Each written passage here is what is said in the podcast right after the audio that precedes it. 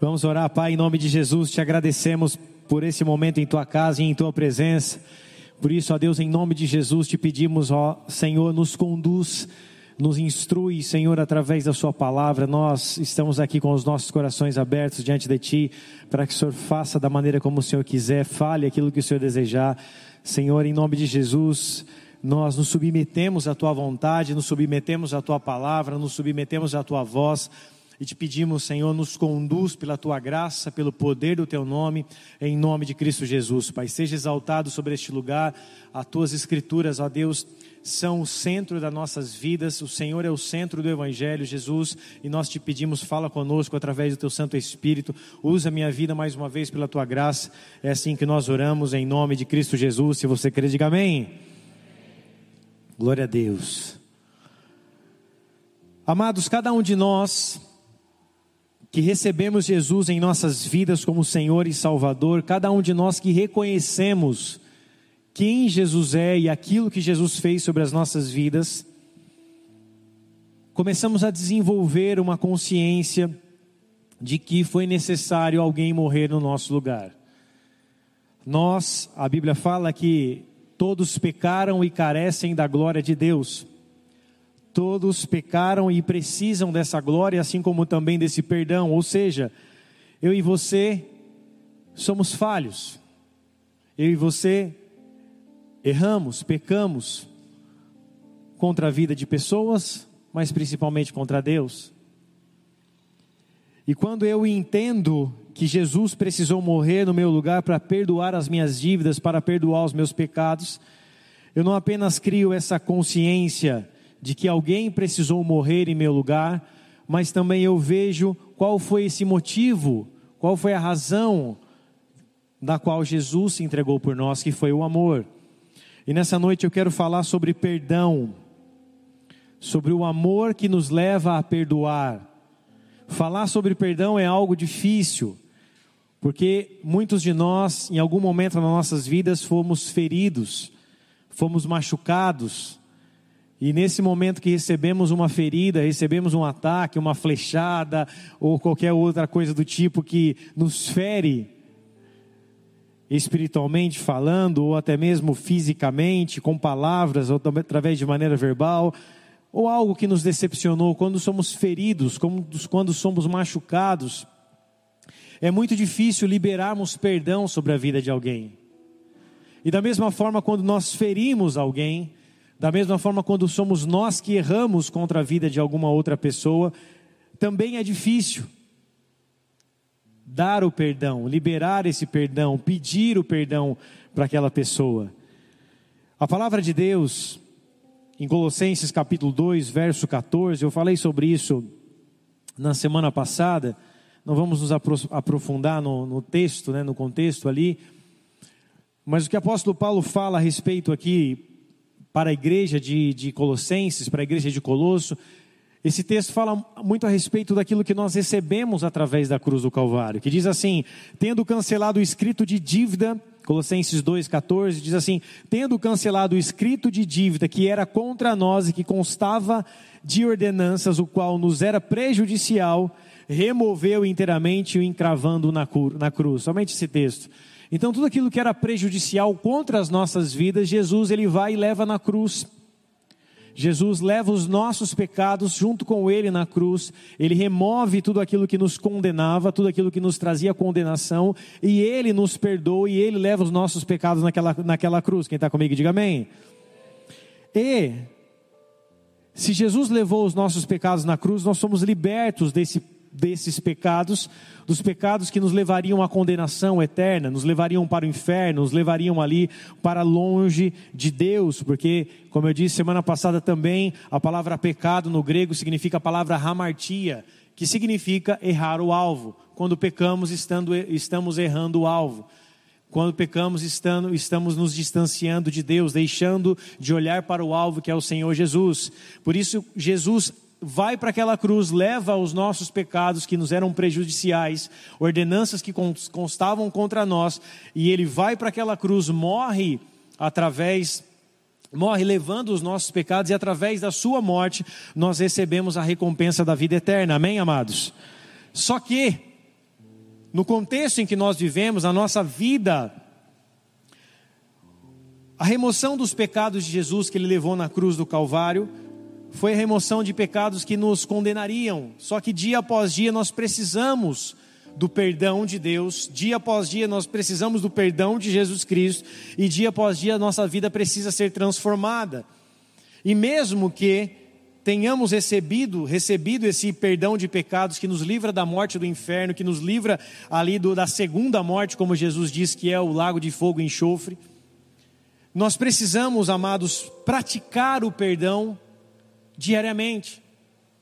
Existem pessoas que não conseguem exercer essa prática do perdão, mesmo sendo convertidas há anos, mesmo tendo conhecido ou conhecendo ao Senhor durante anos. Existem dentro do contexto, nós vamos falar no contexto que nós estamos, porque lá fora o contexto é muito pior, mas existe dentro do contexto da igreja pessoas que não falam umas com as outras, filhos que não falam ou não se dão bem com os pais, pais que não se dão bem com os filhos, pessoas que um dia eram próximas deixaram de ser e não conseguem liberar verdadeiramente esse perdão, não conseguem desenvolver esse perdão que é baseado no amor.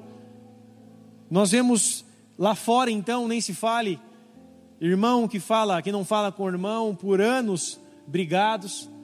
E você já deve conhecer ou se lembrar, ou até mesmo você deve ter passado por isso na sua vida.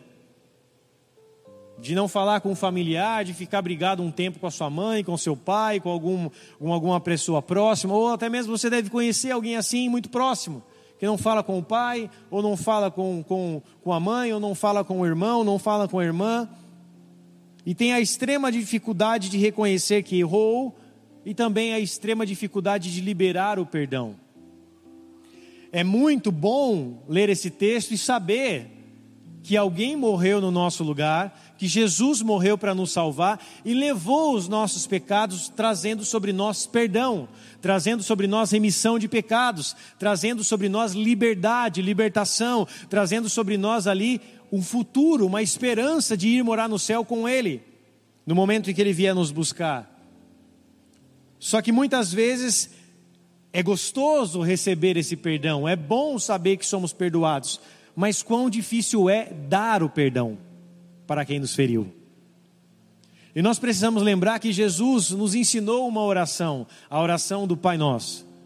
E na oração do Pai Nosso ele nos diz: perdoa as nossas dívidas, assim como nós perdoamos os nossos devedores.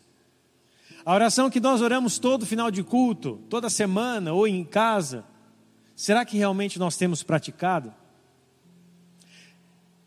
Será que nós temos perdoado os nossos devedores ou apenas temos sido perdoados as nossas dívidas?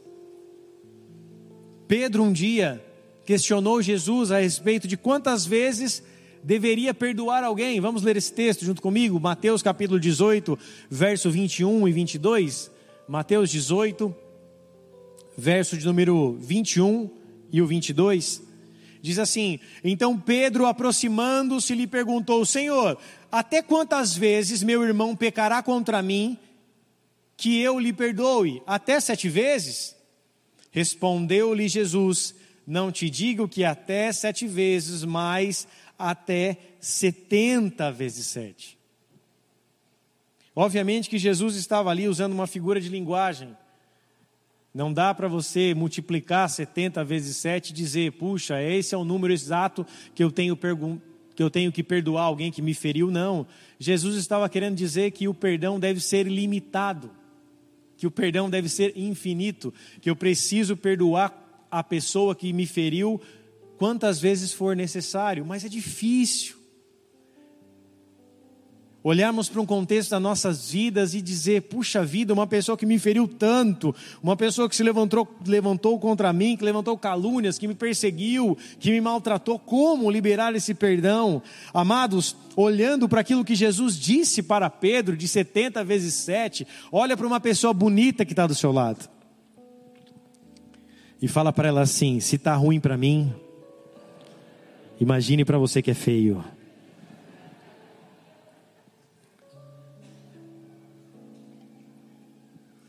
Agora, brincadeiras à parte, olha para ela e fala assim: Perdoar 70 vezes 7, humanamente, é impossível.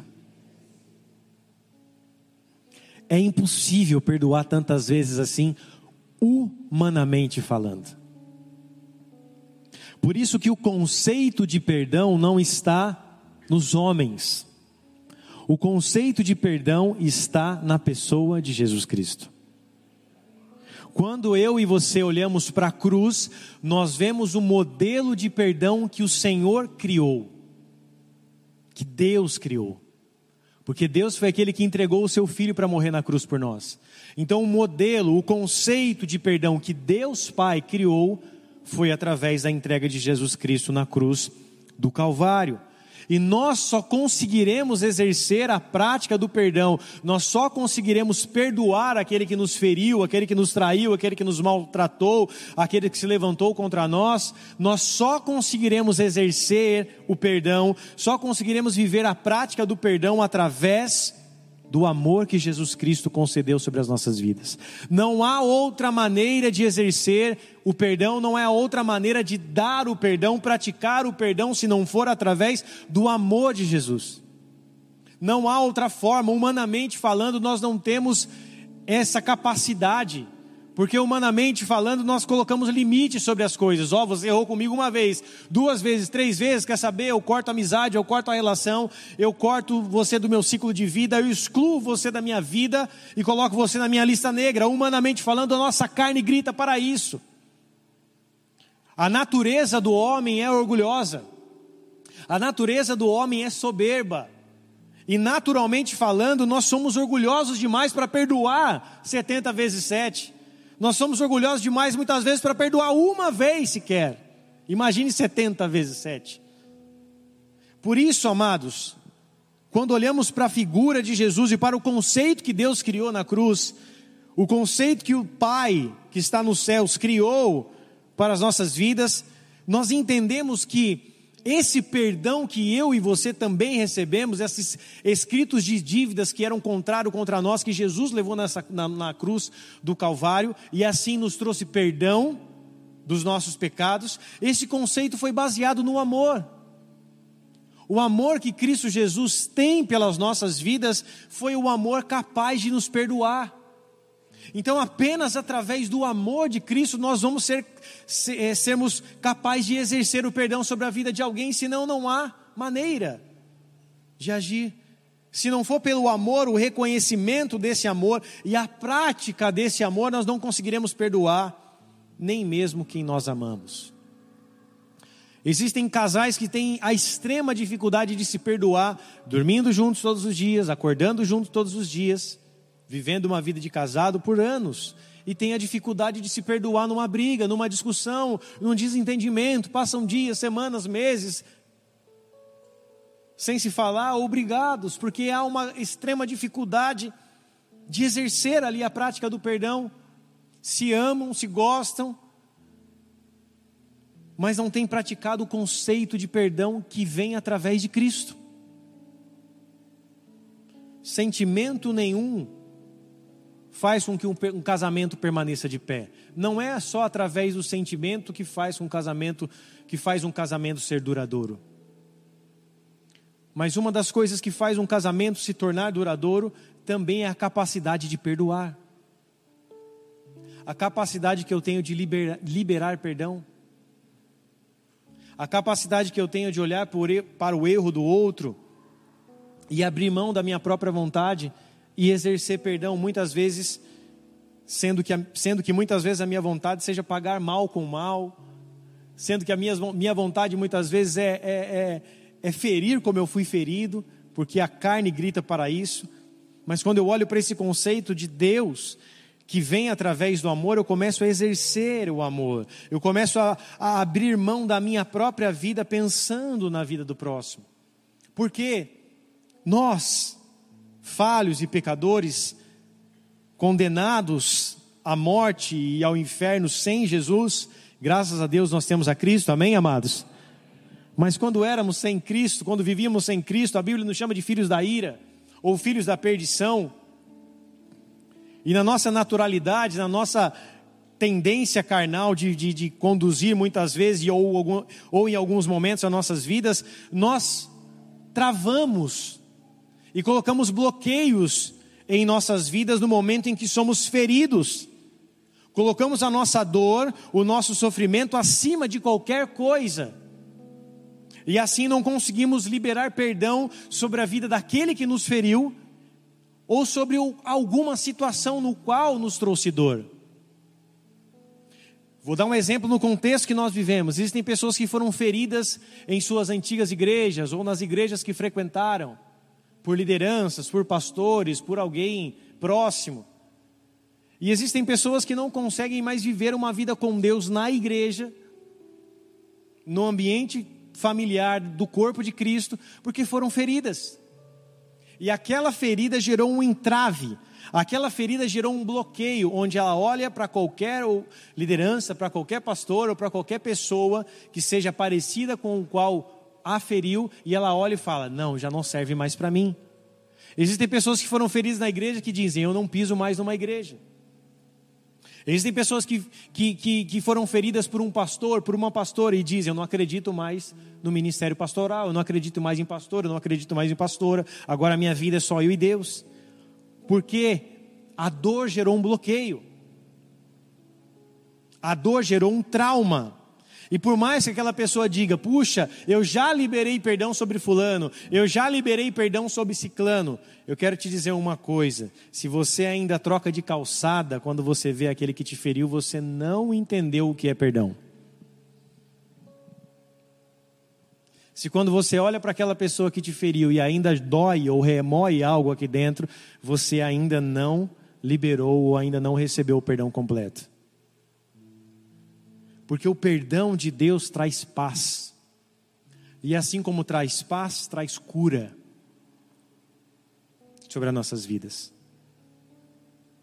Por isso, amados, em alguns momentos que nós colocamos a nossa dor acima de qualquer coisa, ou o nosso trauma, ou aquilo que nós, no, aquilo que, que fizeram contra nossas vidas, faz com que eu gere bloqueios.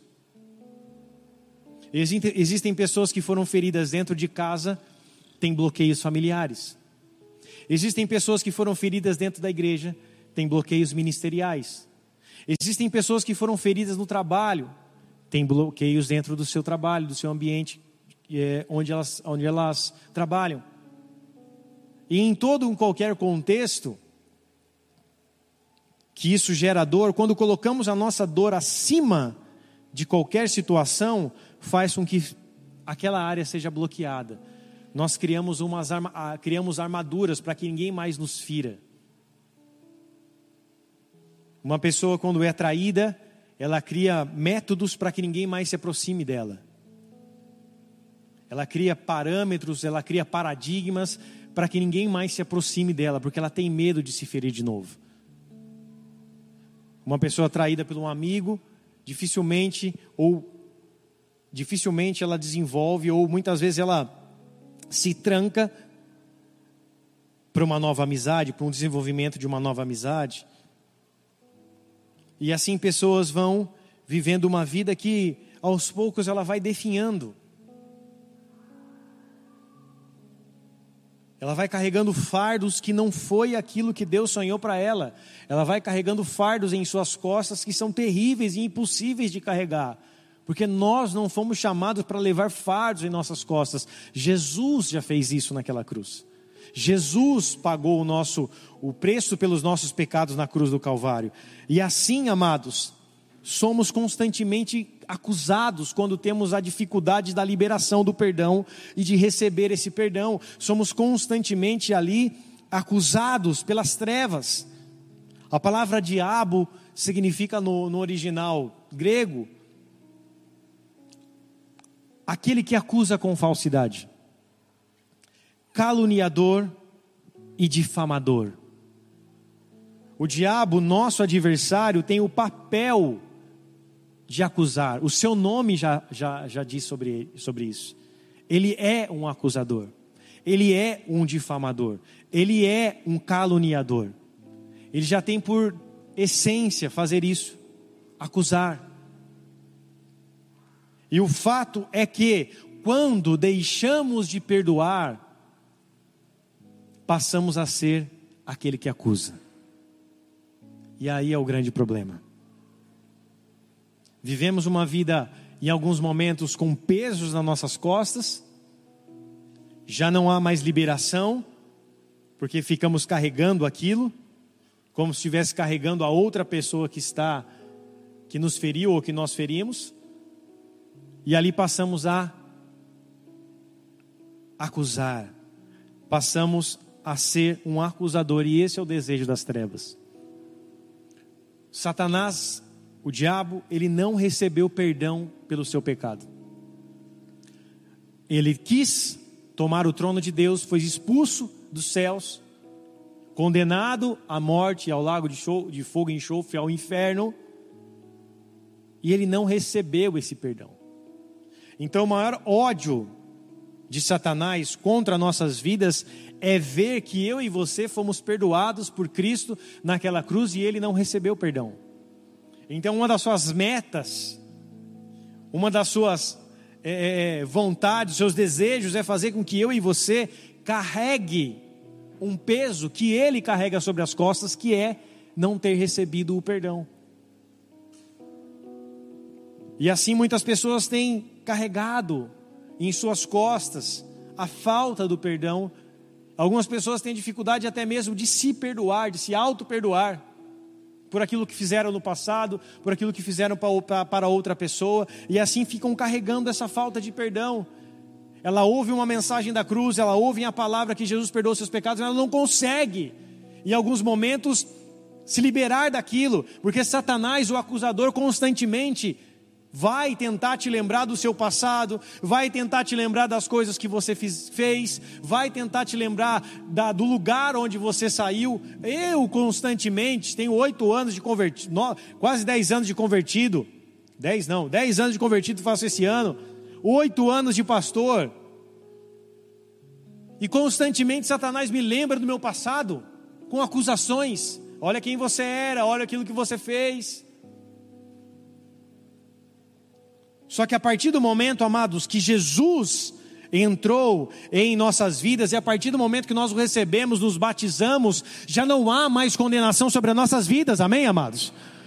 Nós somos novas criaturas em Cristo Jesus, o nosso passado foi lançado fora, nós morremos para o mundo e renascemos para Jesus Cristo, amém? Ressuscitamos para uma vida com Ele, para viver em novidade de vida. Satanás não tem o poder de mudar o teu presente, muito menos o teu futuro, mas ele gosta de vasculhar o teu passado. Ele gosta de te acusar com o teu passado ou com aquilo que te causa dor. Ele sabe das nossas feridas e sabe dos nossos pontos fracos. E algumas pessoas existem áreas das suas vidas que não foram curadas. Ela colocou um band-aid para tentar curar aquela situação, mas a verdade é que aquele buraco ainda está lá. Jesus nos ensina o conceito de perdão que vem através do amor na cruz. E até mesmo na cruz, Jesus continuou nos ensinando. Até mesmo no momento da sua morte, ele continuou nos ensinando. Lucas capítulo 23, verso de número 34. Olha o que esse texto diz. Jesus havia sido açoitado, Jesus havia sido crucificado, ele estava prestes a entregar o teu espírito e morrer. E ele ora e diz ao Pai. Contudo, Jesus dizia: Pai, perdoa-lhes, porque não sabem o que fazem. Jesus sabia que todos aqueles que o haviam crucificado não sabiam o que estavam fazendo. Os seus olhos estavam cegos, os seus ouvidos estavam, estavam tapados. Eles não sabiam que estavam crucificando o Messias.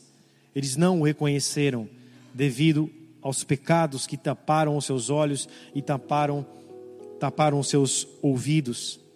E Jesus em sua extrema misericórdia e amor, diz ao Senhor: Senhor, Pai, perdoa-os, Eles não te conhecem, eles não entenderam quem eu sou, perdoa-os, eles não sabem o que fazem. Então, Jesus na cruz nos ensina sobre um amor sacrificial, um amor que é capaz de perdoar mesmo através da maior dor possível, porque nenhum de nós aqui, por mais que tiver, por mais que passemos por momentos de dor, de traição, de pessoas que se levantaram contra nossas vidas, nenhum de nós pode comparar a nossa dor com a dor de Cristo.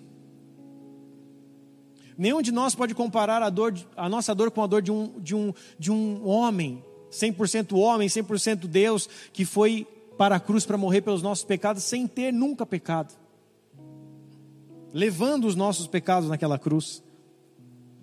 E esse amor sacrificial de Jesus nos ensina sobre perdão.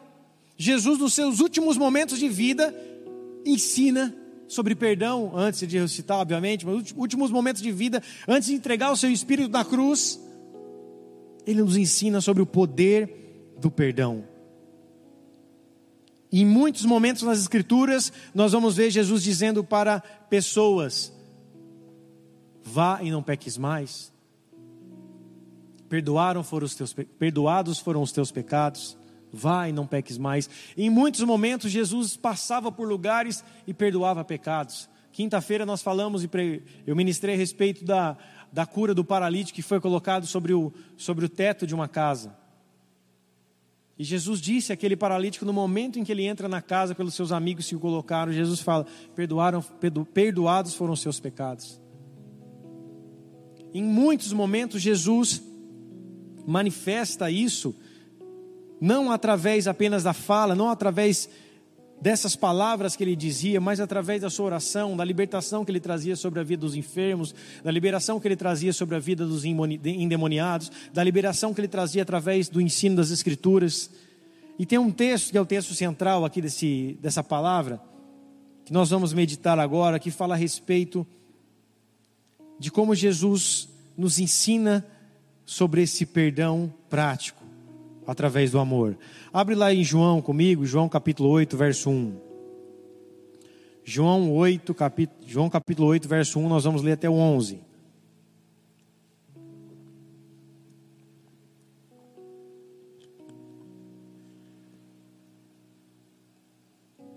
Se você achou, diga amém.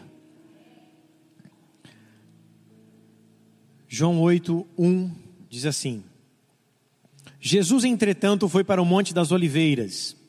De madrugada voltou novamente para o templo, e todo o povo ia ter com ele, e assentado os ensinava.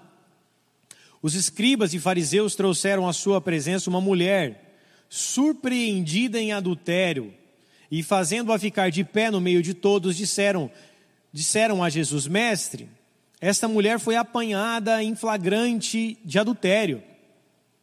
E na lei e a, na lei nos mandou Moisés que tais mulheres sejam apedrejadas. Tu, pois, que dizes? Preste atenção no verso 4, eu vou, vou repetir. Disseram a Jesus, mestre, essa mulher foi, a, foi apanhada em adultério. Verso 5, melhor dizendo. E na lei nos mandou Moisés que tais mulheres, e na lei nos mandou Moisés que tais mulheres sejam apedrejadas. Tu, pois, o que dizes?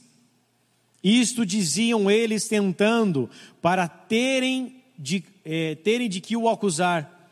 Mas Jesus, inclinando-se, escrevia na terra com o dedo.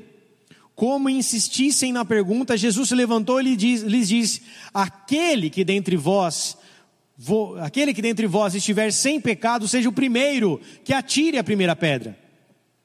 E tornando a inclinar-se, continuou a escrever no chão. Mas ouvindo eles essa resposta e acusados pela própria consciência, foram se retirando um por um, a começar pelos mais velhos até os últimos, ficando só Jesus e a mulher no meio onde estava.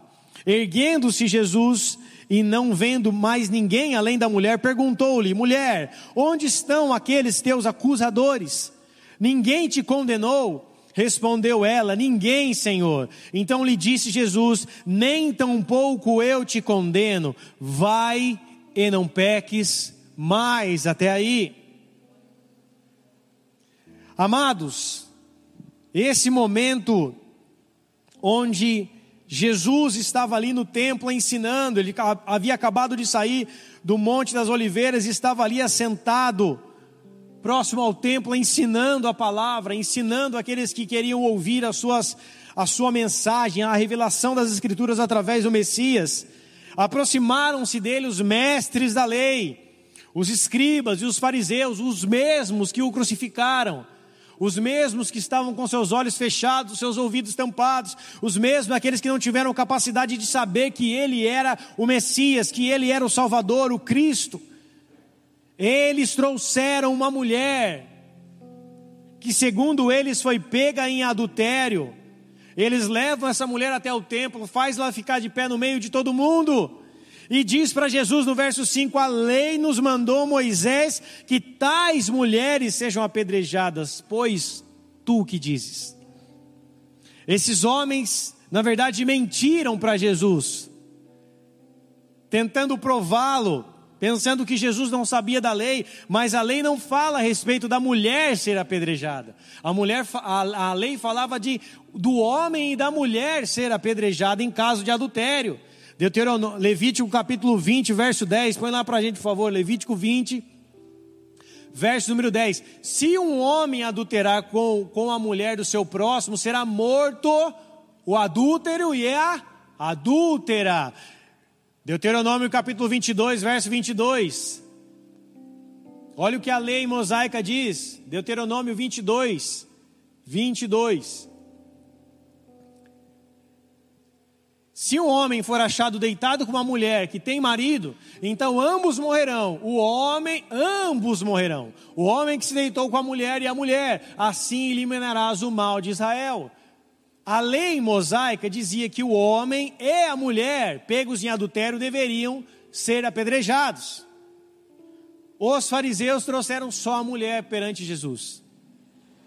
Segundo alguns estudos teológicos, alguns dizem que até mesmo pode ser um fariseu que foi pego em adultério, eles tiraram, limparam a barra do, do fariseu, já que eles eram um grupo fechado, religioso, um grupo de poucas pessoas ali que tinham acesso a essa, essa vivência, eles tiram esse fariseu e levam apenas a mulher.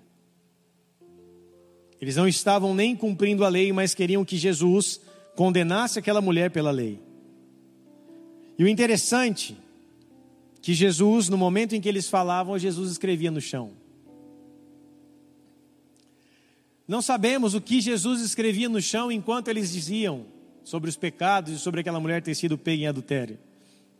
2019 eu estive em Israel, próximo dessa cena, do lugar onde isso aconteceu, e o guia que estava lá deu uma versão que os judeus falam, que os estudiosos também colocam, mas nós não podemos afirmar, é só apenas uma suposição.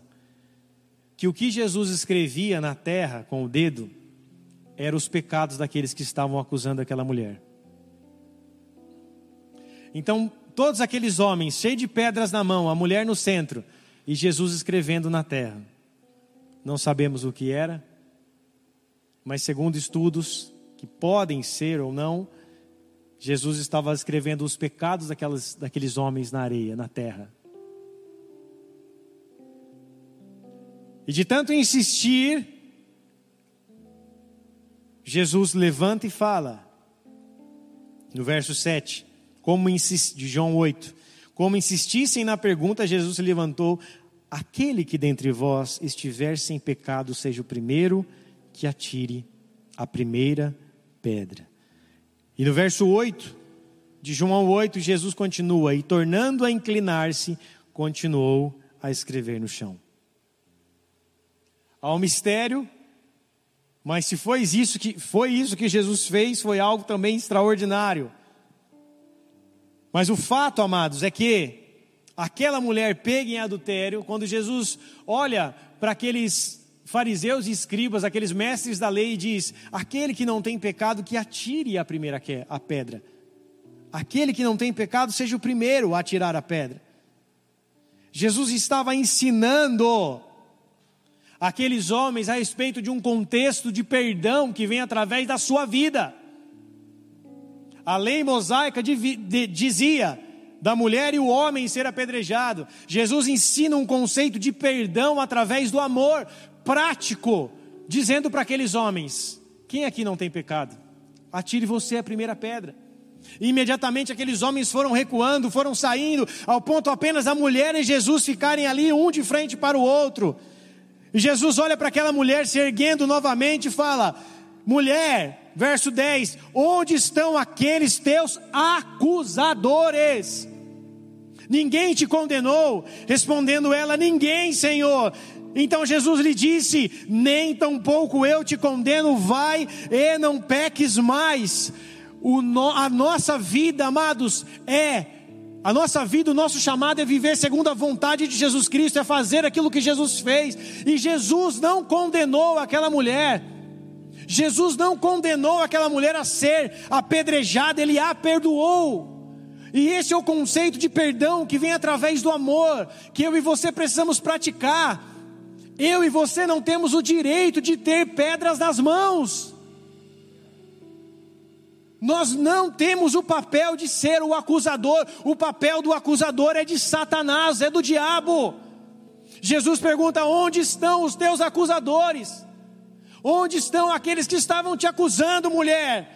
Se eles não te condenam, se não tem ninguém para te condenar, eu também não te condeno. Ou seja, Jesus estava exercendo o amor prático, perdoando aquela mulher dos seus pecados livrando a mulher da condenação. Amado, Jesus fez isso com as nossas vidas. Ele não se importou com o teu passado, ele não se importou com aquilo que você fez, ele não se importou com quem você foi, com aquilo que você fez ou deixou de fazer. Ele primeiramente te amou e te trouxe perdão. Ele olhou nos teus olhos e te perdoou.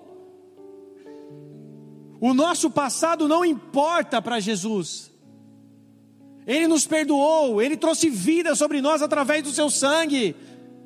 E esse perdão que eu recebi, pelo seu amor, esse perdão precisa ser dado, precisa ser doado, porque de graça recebestes, de graça eu tenho que dar. O perdão nada mais é do que a capacidade de amar como Jesus amou. É a capacidade de manifestar o amor na vida de outra pessoa. Um amor que vem do Senhor. Não é um amor próprio, não é um amor que sai do nosso sentimento natural, é o um amor de Jesus. Quando eu olho com olhos de misericórdia para outra pessoa e a perdoo, eu estou manifestando o perdão de Deus e o amor que eu recebi do meu Senhor. Eu e você fomos chamados para ser o reflexo desse amor. Eu e você fomos chamados para ser os cristãos, que significa pequenos cristos. Nós somos chamados para expressar quem Jesus é. E a maior forma de expressar quem Jesus é, é através do amor, não é através do legalismo, mas é através do amor. Os legalistas não conseguiram convencer Jesus. Eles estavam errados, cegos e presos nas suas doutrinas humanas. E Jesus nos ensina o contexto dos céus, que é o amor. Por isso que ele nos diz: amai a Deus sobre todas as coisas, e resume os dez mandamentos, amando a Deus sobre todas as coisas e o nosso próximo como a nós mesmos. Eu só desenvolvo a capacidade de perdoar através do desenvolvimento do amor de Jesus em minha vida. O quanto de Jesus, o quanto do amor de Cristo habita em mim, faz com que eu tenha a capacidade de aumentar as minhas possibilidades de perdoar. Por isso, se você entende que você é muito amado, por isso, se você entende que você foi muito perdoado por Deus, porque melhor do que você não existe pessoa melhor do que você para saber o que Jesus fez por você, de onde ele te tirou, quem você era e quem você é hoje diante de Cristo. Se você entende que ele te perdoou muito, você precisa amar mais. Quem muito é perdoado, muito ama.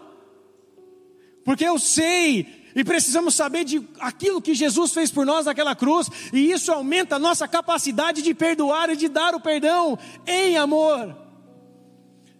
A nossa naturalidade, se você esperar a tua própria vontade carnal e natural para liberar perdão sobre a vida de alguém ou para dar o perdão para alguém, isso não vai acontecer. Porque a nossa natureza humana é caída, é pecaminosa. Eu preciso ser conduzido por algo que vem dos céus, eu preciso ser conduzido pelo amor de Jesus Cristo. Porque quando falta perdão, sobra acusação. Você já viu algum casal brigando? Que não consegue se entender e a história não consegue dar um ponto final porque fica um acusando o outro. Fica um ping-pong. Um joga para cá, outro joga para lá. Um joga isso, um joga outro aquilo. Ficam brigando, um jogando a bola para o outro. Um acusando o outro. Um ferindo o outro. E esse não é o nosso papel. Nosso papel não é de acusador. O nosso papel é aquele que revela o amor. Se você quer acabar com uma briga, revela o amor. Se você quer acabar com uma condição contrária contra a tua vida, revele o amor. Manifeste o amor. A essência do evangelho, a base do evangelho é o amor. Ai, pastor, eu não consigo, isso não é para mim. Se o evangelho não é para você, eu não sei o que pode ser. Se a essência do Evangelho é o amor, é a revelação do amor de Deus manifesto na vida de Cristo, na cruz do Calvário, eu preciso receber esse amor e manifestar esse amor. Porque a dor da falta de perdão é terrível. A dor da falta de perdão gera amargura, gera tristeza, gera dor, tira nossa paz, em alguns momentos até mesmo nosso sono. É como se aquela pessoa, aquela, quando nós não perdoamos, é como se nós estivéssemos amarrados naquela pessoa. Olha para a pessoa que está do seu lado e fala para ela assim: o perdão é deixar ir. O perdão é você deixar a pessoa ir. O que, que Jesus falou para aquela mulher? Vá e não peques mais. Vá e não peques mais. Vá. Jesus perdoa o paralítico e fala: Toma o teu leito e anda, vá e não peques mais. Esse perdão traz essa liberação que nos traz paz, que nos traz leveza, que tira de nós todo o fardo pesado. E a libertação que vem através desse amor manifesto, através de Jesus Cristo, esse amor prático, esse amor ágape, que é o amor apesar de qualquer coisa, apesar de qualquer circunstância. É aquele que faz você sentir algo que você talvez não tem sentido quando você tem uma pessoa ligada a você com a falta de perdão.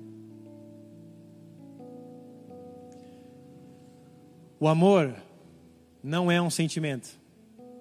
O amor precisa ser praticado. Assim como o perdão não é um sentimento, o perdão precisa também ser praticado. Se você não estiver disponível para praticar o perdão, a situação da tua vida ou da minha vida não muda. Se eu esperar uma oportunidade, talvez eu não ache, eu tenho que encontrar, eu tenho que ir ao encontro da, da oportunidade.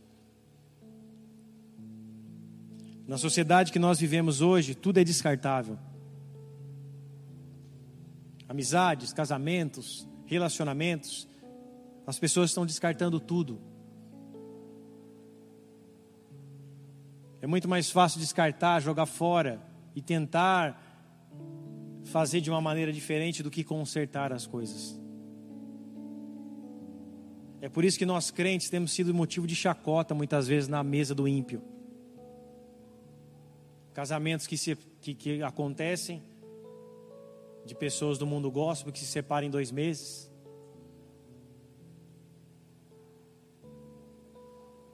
As pessoas que nos influenciam pecando, as pessoas que, que compõem as letras que nós cantamos distantes de Deus, vivendo uma vida pecaminosa.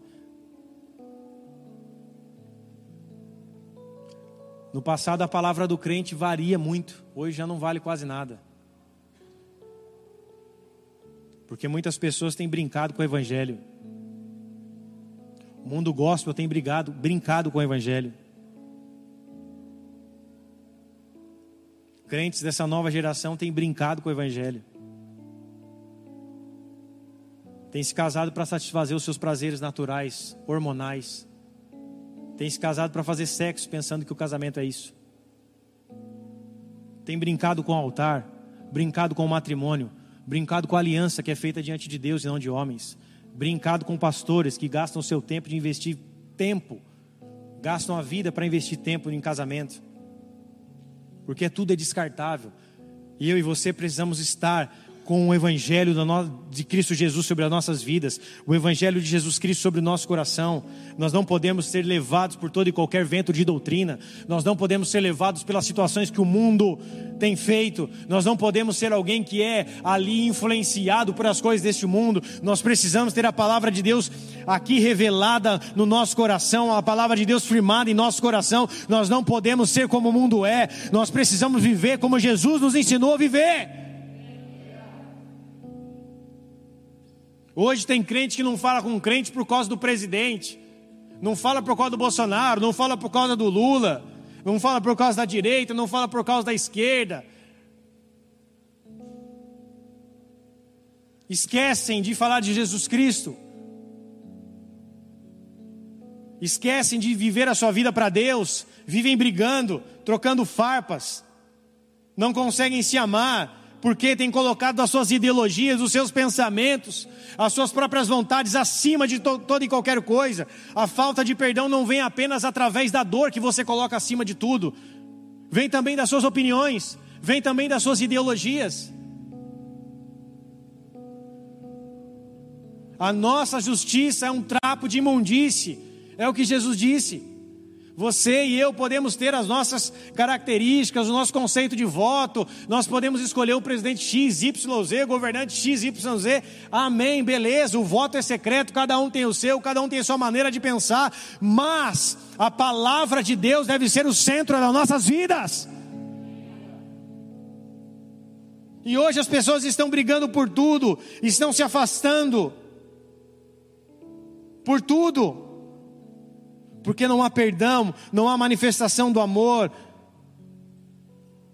Romanos capítulo 8, verso 19 diz que a ardente expectativa da criação aguarda a revelação dos filhos de Deus. Os filhos de Deus precisam revelar somente uma coisa, o amor. Mais nada. Nós precisamos revelar apenas o amor que nos salvou. O amor que nos curou, o amor que nos redimiu, o amor que nos sarou, o amor que nos perdoou. Eu só preciso revelar isso. Quando eu vou falar de Jesus para alguém, eu não preciso ficar penteando a Bíblia, decorando versículos, eu só preciso revelar o amor. Se a minha vida não revela o amor, eu estou vivendo uma vida contrária ao Evangelho. Se no meu trabalho eu só brigo, falo palavrão, falo alto, sou de, de sacana, fico no meio da roda de conversa de mentira, da roda de conversa ali de, de, de prostituição, se eu sou um no meu trabalho e outro na igreja, se eu sou um dentro da minha casa e outro na igreja, não vai adiantar de nada. Onde eu estiver, eu preciso revelar o amor de Jesus Cristo, aquele que me conquistou conquistou. O que te faz ser crente, ter moral para ser crente, é o amor que você revela, porque o amor que você recebeu te livrou do inferno.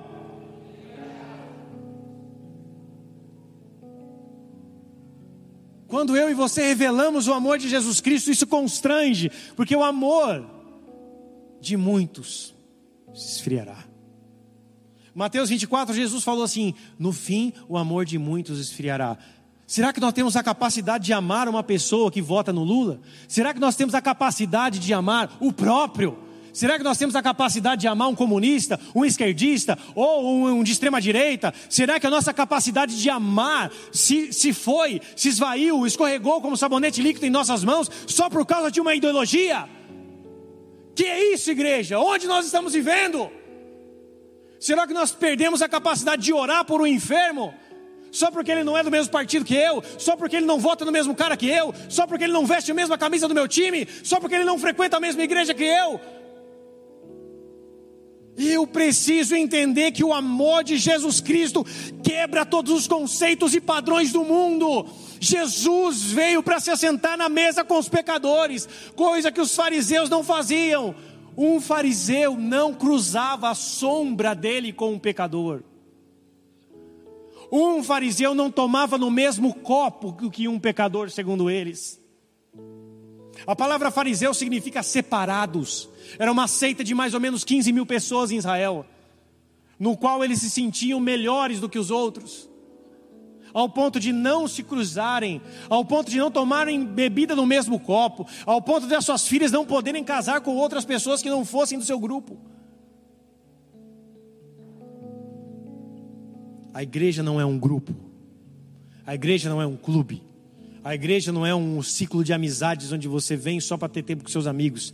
A igreja precisa ser a revelação do amor de Deus nessa terra. E se o mundo olhar para a igreja e não ver aquilo que ele precisa ouvir, o mundo continuará perdido. Não adianta aumentar o número de evangélicos no país. Não adianta aumentar o número de carreata gospel. Não adianta o presidente ir no culto X, Y, Z, não adianta de nada. Se nós, como igreja, não nos posicionarmos em amor, temos olhar de misericórdia. Jesus diz: Eu quero misericórdia e não holocaustos. Misericórdia eu quero e não holocaustos. Misericórdia é a capacidade de você olhar para o próximo e se colocar no lugar dele. É a capacidade de você olhar para o próximo e como Jesus dizer, pai, perdoa esse cara, ele não sabe o que ele está fazendo. Perdoa, ele não sabe o que faz. Eu e você precisamos ser a resposta do amor de Jesus. Eu e você precisamos ser a resposta que o povo precisa, que o mundo precisa. Eu e você precisamos receber esse amor para poder dar. Eu não posso dar aquilo que não tenho. Eu preciso receber esse perdão para que eu entregue. Eu preciso ter esse perdão na minha vida como algo que eu recebi através do amor de Cristo e que eu entrego. Eu recebo porque de graça, eu, eu entrego porque de graça eu recebi. E assim os fardos que são colocados sobre as nossas costas que o acusador coloca, que Satanás coloca, eles vão sendo quebrados, as cadeias vão sendo quebradas, as amarras vão sendo desfeitas e nós vamos sendo livres para viver uma vida com Deus em amor. Para encerrar, abre lá Mateus capítulo 11, verso 28. Do verso 28 até o 30, Mateus 28, 11, 28, diz assim: Vinde a mim, todos que estáis cansados e sobrecarregados, e eu vos aliviarei. Tomai sobre vós o meu jugo e aprendei de mim, porque sou manso e humilde de coração, e encontrarás descanso para a vossa alma. Porque o meu jugo é suave e o meu fardo é leve. Jesus morreu na cruz para tirar todo o fardo pesado das nossas costas. O seu jugo não é um jugo de condenação. O seu jugo é suave. Quem nos condena e quem nos acusa é o próprio Satanás. O jugo do Senhor é suave, o jugo do Senhor é leve. O fardo do Senhor é leve, o fardo pesado ele já levou na cruz. Eu preciso receber esse perdão da mesma forma que eu preciso entregar. Eu não sei qual é a tua condição hoje, eu não sei se você tem alguém que você não fala há muitos anos. Eu não sei se você perdeu alguém sem se falar com aquela pessoa. Mas Deus está te dando hoje uma oportunidade de fazer diferente de mandar uma mensagem, de ligar, de ir atrás, marcar um café, um almoço e ter uma atitude que Jesus teve com a tua vida, que é uma atitude de coragem. Perdão é para os corajosos. Ferir qualquer um fere. Perdão é para os corajosos.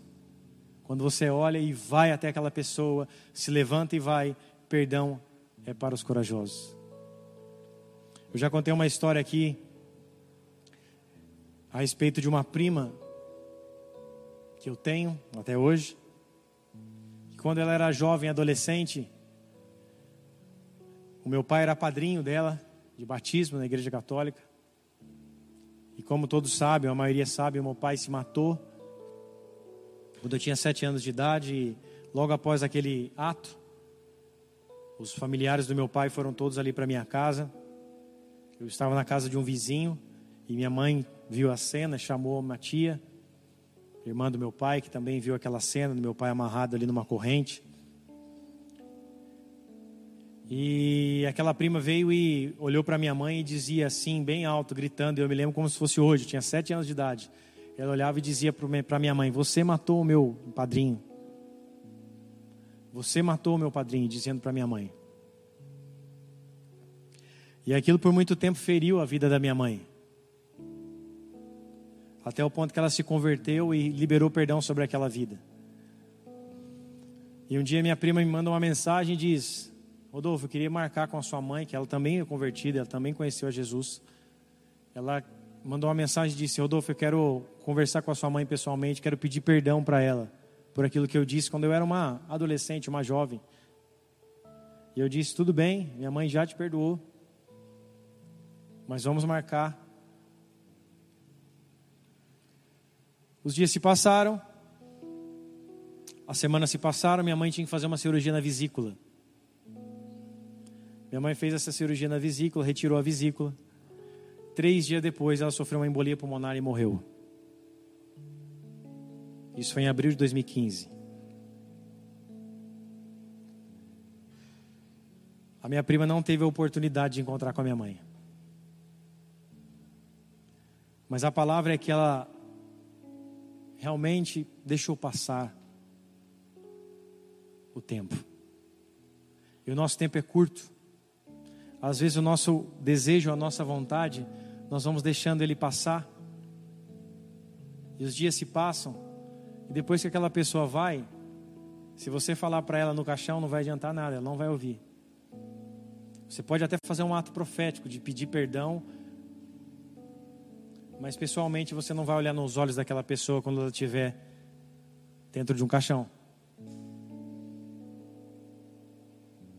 Por isso, se você tem alguém que você ama, ou alguém que até mesmo te feriu, que pecou contra você, que te feriu ao ponto de te machucar, permita que nessa noite Deus comece a curar essa ferida da tua vida, limpar essa ferida, para que você tenha essa disponibilidade e essa ação de liberar o perdão e também de receber o perdão. Quando você começa a praticar isso, a tua vida muda. Os seus dias mudam. A tua maneira de encarar as coisas mudam. Perdão é ser livre. Perdoar é ser livre. Tire a sua dor, reduza a sua dor e olhe para a cruz. Pare de colocar a sua dor acima de todas as coisas. Você não é o único que passou por dificuldades na vida. Eu não fui o único que perdi o pai enforcado. Para de maximizar a tua dor. Até o ponto que você maximiza a sua dor e faz dela uma, uma, uma desculpa para alguma coisa. Ah, é porque eu não tive pai, eu não fui isso. É porque minha mãe não pagou minha faculdade, eu fui aquilo. Quando você maximiza o teu trauma, você mesmo se impede de viver algo com Deus. Tudo bem, você tem a tua história, talvez você foi abandonado pelo teu pai, abandonado pela tua mãe, talvez alguém te feriu e te fez algo que te machucou muito. Tudo bem, isso são as suas marcas, isso é a tua história, mas isso não pode gerar dor para toda a sua vida. Esse machucado, essa ferida precisa se tornar cicatriz um dia, e Jesus está disponível todos os dias para te curar por completo. Não se põe um band-aid no, um band no câncer, não cura. Um band-aid não cura um câncer. Ele precisa ser tratado, ele precisa ser removido algumas vezes. A falta de perdão é como um câncer que nos corrói gerando amargura, ficamos amargos, não conseguimos nos relacionar, ficamos ancorosos, ficamos tristes, tratamos sempre a pessoa na mesma moeda, ferimos porque fomos feridos, nos transformamos em pessoas que nós não éramos, nos transformamos em pessoas que nós não queríamos ser, porque algo está ali gritando em nossas vidas e nós não sabemos muitas vezes como tiraram isso de nós, mas Jesus Cristo morreu naquela cruz para nos curar, para nos livrar de todo e qualquer pecado e também tirar todo o fardo que vem de acusação sobre as nossas vidas. Permita que Deus hoje comece a te tocar de uma maneira onde você já não sinta mais dor diante de Jesus Cristo. Quando nós reconhecemos esse amor, nós fazemos por Ele, porque Ele nos amou. Olhe para a tua dor, mas olhe para a cruz. A tua dor não é maior do que a cruz. O teu trauma não é maior do que Jesus sofreu naquela cruz. E mesmo assim ele olhou e disse: Pai, perdoa-os, eles não sabem o que fazem. Por isso, quando Deus começa a trabalhar na tua vida nessa área, esteja disponível. E quando você começa a se colocar nessa disponibilidade, Deus começa a te dar a oportunidade de exercer o perdão. Aquela pessoa que você não vê há tanto tempo aparece do nada, do outro lado da calçada. Mas o passo para atravessar a calçada é teu, não é de Jesus. Aquela pessoa volta de viagem, você encontra ela no Facebook.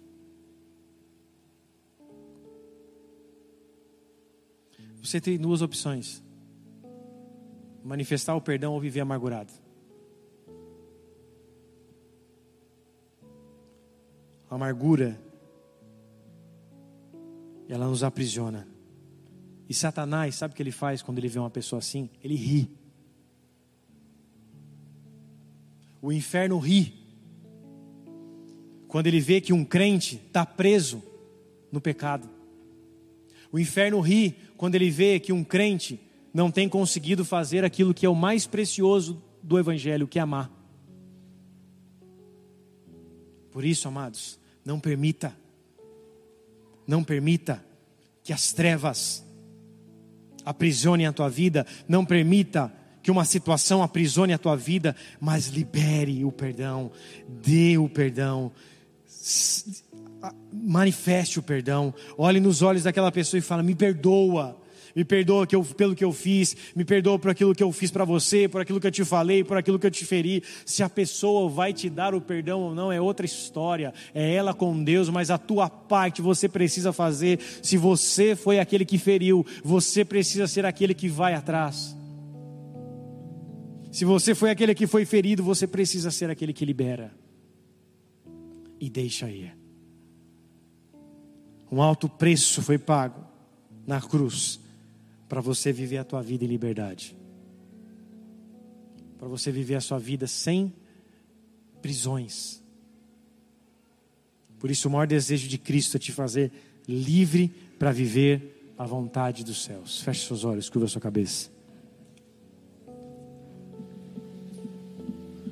Espírito Santo já ministrou a tua vida referente àquilo que você já viveu.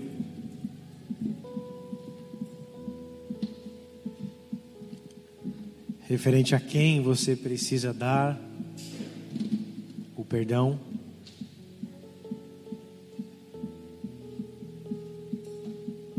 Para quem você precisa liberar o perdão.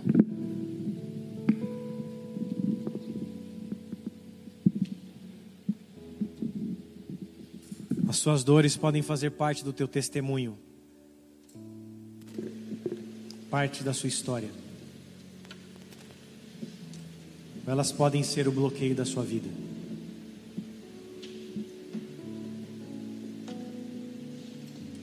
Jesus morreu para você ser livre, para nada te bloquear, para trauma nenhum te parar. Às vezes você pode olhar para trás e falar: puxa, se aquilo não tivesse acontecido comigo, seria tão diferente. Por que, que Deus permitiu aquilo acontecer? Onde estava Deus naquele momento? Existem coisas nas nossas vidas que são inexplicáveis realmente. Nós não conseguimos entender.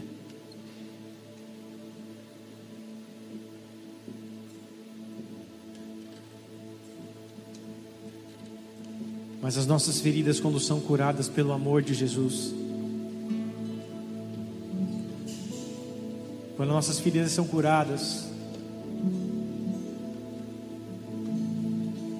elas se tornam um testemunho daquilo que Jesus fez em você.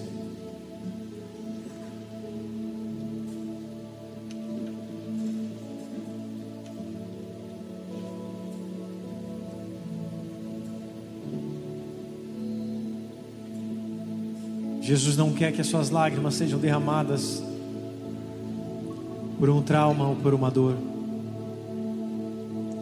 Jesus deseja que as suas lágrimas sejam derramadas nos seus pés. Maria, irmã de Marta,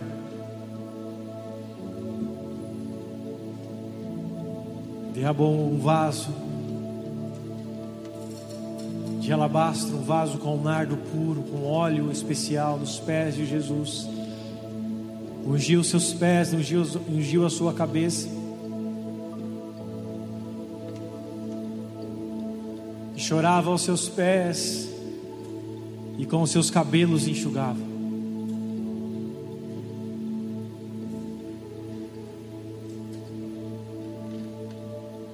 Maria sabia aquilo que Jesus havia feito por ela, pelo seu irmão Lázaro, que havia sido ressuscitado.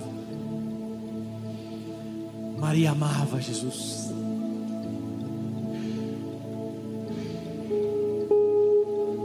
Quando você reconhece o perdão que Deus te deu, isso te faz amar, isso te faz amar mais o teu Jesus, o teu Senhor.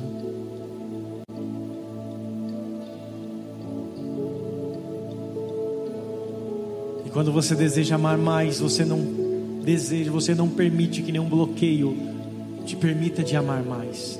E aí você vai tirando todos os obstáculos do caminho para que esse amor seja cada dia mais profundo em você. Para que você sinta cada dia mais esse amor. Por isso o Espírito Santo de Deus vai visitando os corações aqui, Pai. Vai trazendo a cura em nome de Jesus que vem através do perdão e da liberação do perdão. Teu nome seja exaltado, Jesus. E que seja dado um start para um novo tempo na vida de cada um de nós a partir de hoje, em nome de Jesus.